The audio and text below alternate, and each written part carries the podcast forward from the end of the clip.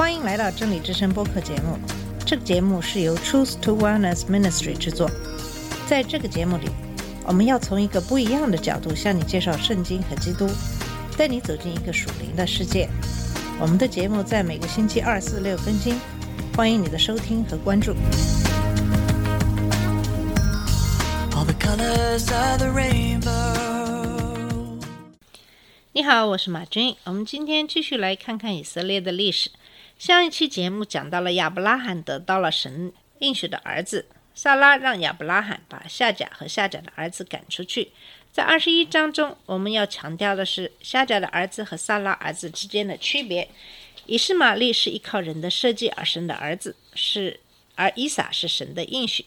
他们一个代表的是律法，另一个代表的是恩典，这是非常重要的区别。二十一章讲的是对亚伯拉罕的试探，二十二章讲的是萨拉死后，亚伯拉罕跟赫人买了一块地，成为家族的墓地。今天我们来继续看看创世纪的二十四到二十六章。创世纪的二十四章主要讲的是伊撒娶妻的事情。亚伯拉罕要他家里最老的仆人起誓，为伊撒选取一个妻子，他不让伊撒娶迦南女子或住在米索波大米的女子为妻。由于迦南地各族人敬拜假神，亚伯拉罕不愿其后裔被诱转离真神。亚伯拉罕为以撒设下择偶的第一个条件就是不可娶外族女子。亚伯拉罕定义不使他的后裔有分于迦南人的污秽，就打发仆人去他的本地本族为他儿子娶妻。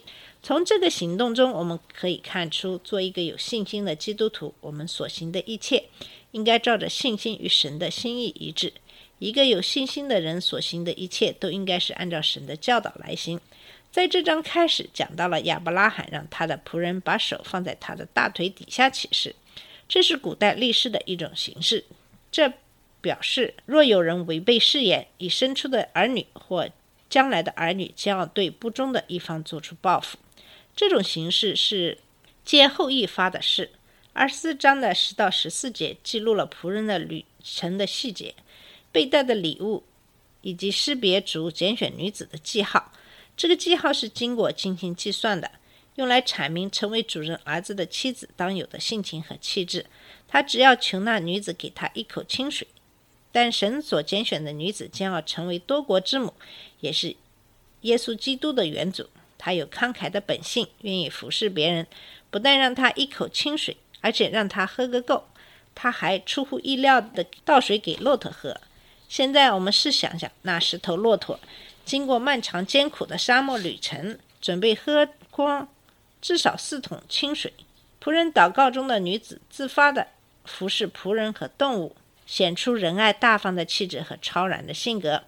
在那个时候，打水是相当吃力的，而十匹骆驼的喝水量又很大，所以很少有女子愿意如此善待陌生人，除非她是一位很有爱心的人。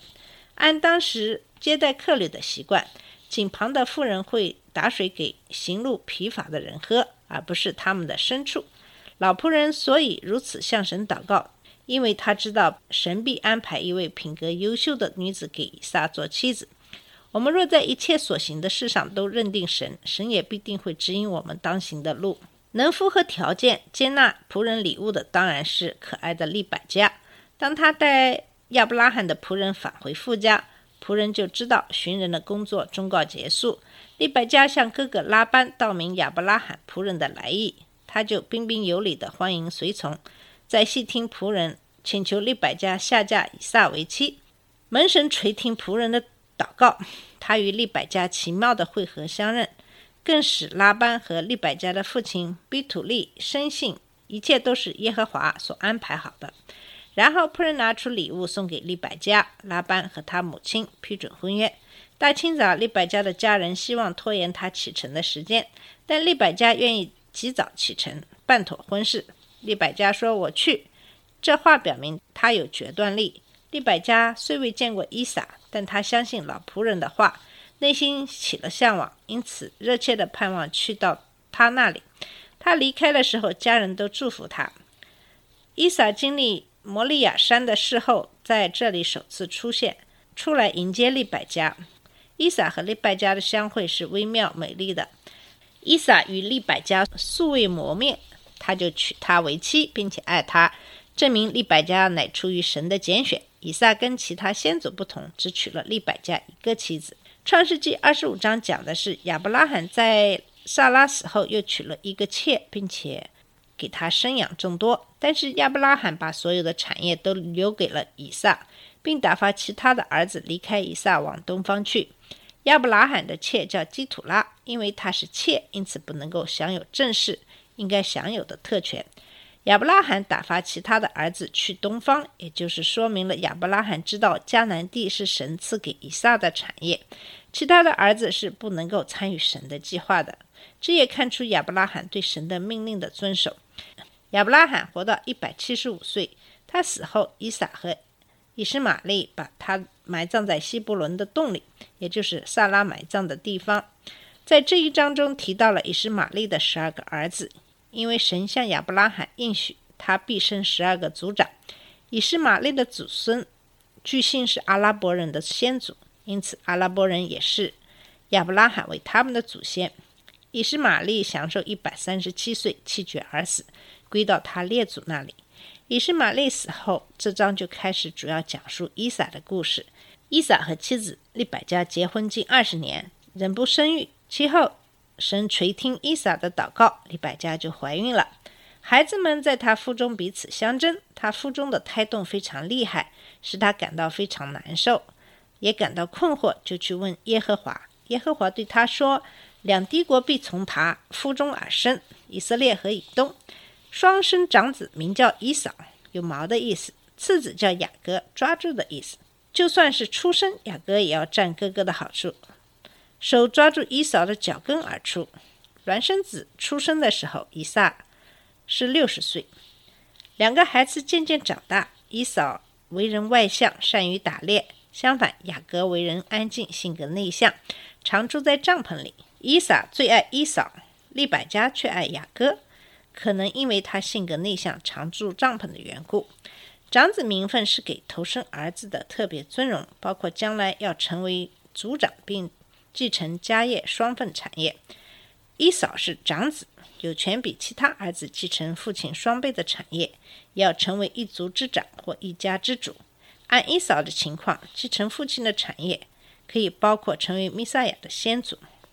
有一天，一嫂打猎回家，看见雅各正在煮汤，他极想雅各给他红汤喝。红汤是中东一种极便宜的边豆和米。混合煮成的红色的稀粥，因而得名“红”，就是以东的意思。因为以扫想喝红汤，这个行为影响着他和他的后世以东人。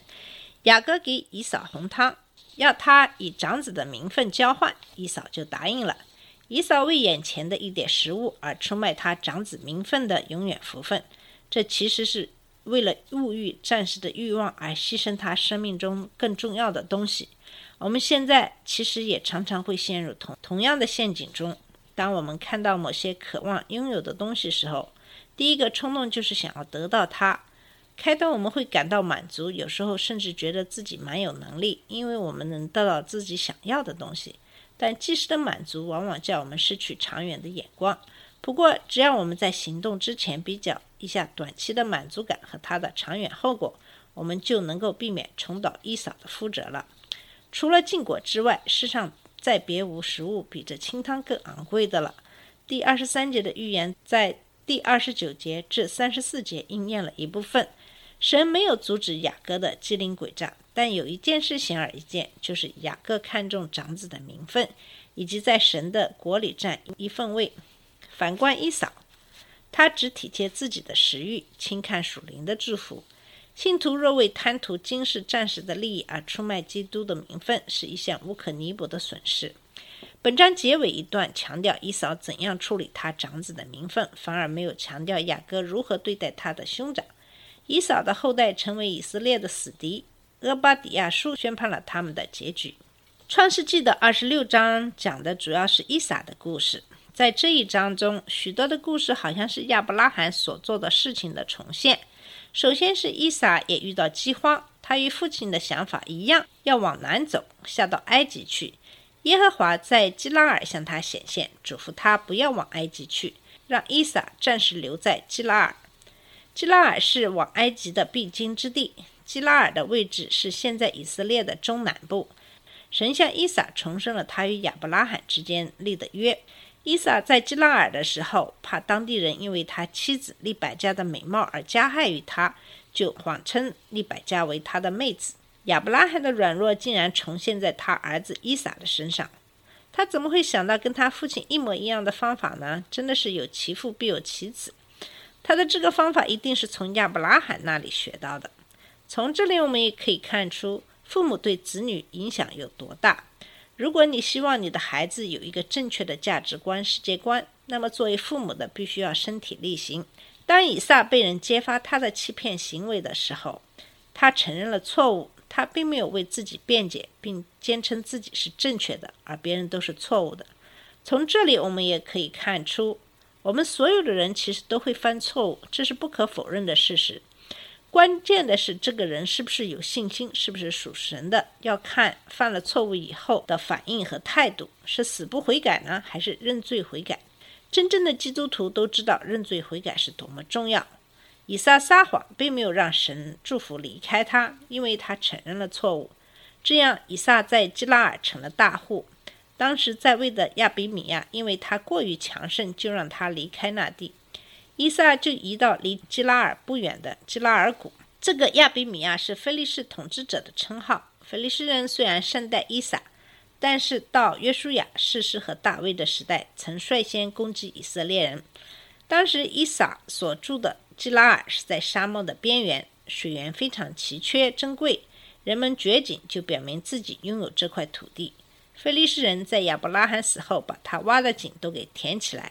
这种行为是一种敌意的行为，表明他们不欢迎外来人。以撒就把水井重新挖出来，神照着应许赐福给以撒，让他事事顺利。菲利斯人就非常嫉妒以撒，堵塞了他挖出来的井，想赶他走。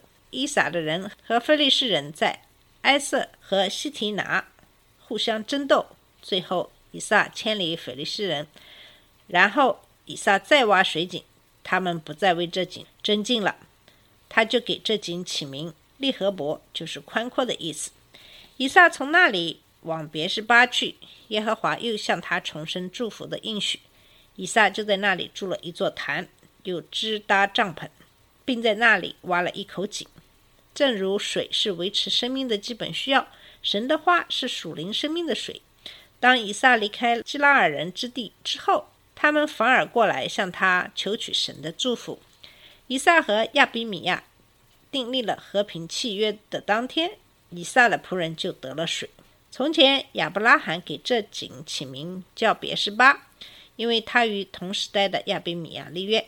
现在的情况与那时相似，以撒就给这井重新取名别是巴。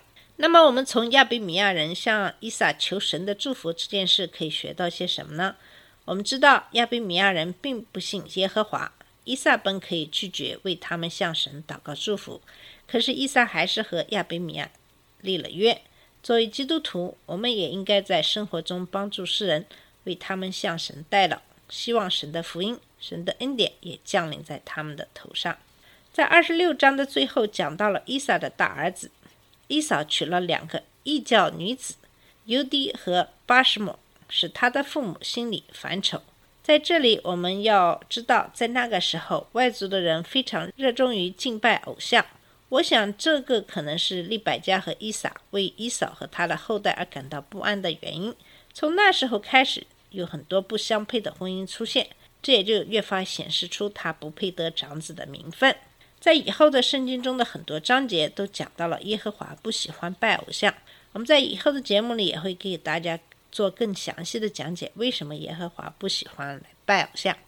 好了，我们今天的节目就到这里，谢谢你的收听，我们下次节目再见。这里是真理之声播客节目，真理之声是 Truth to Wellness Ministry 旗下的一个节目，由 Truth to Wellness Ministry 制作和播出。如果你有什么想跟我们分享，请给我们发电子邮件，我们的邮箱地址是 truth to wellness at gmail dot com。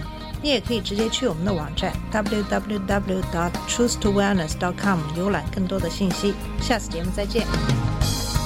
All colors of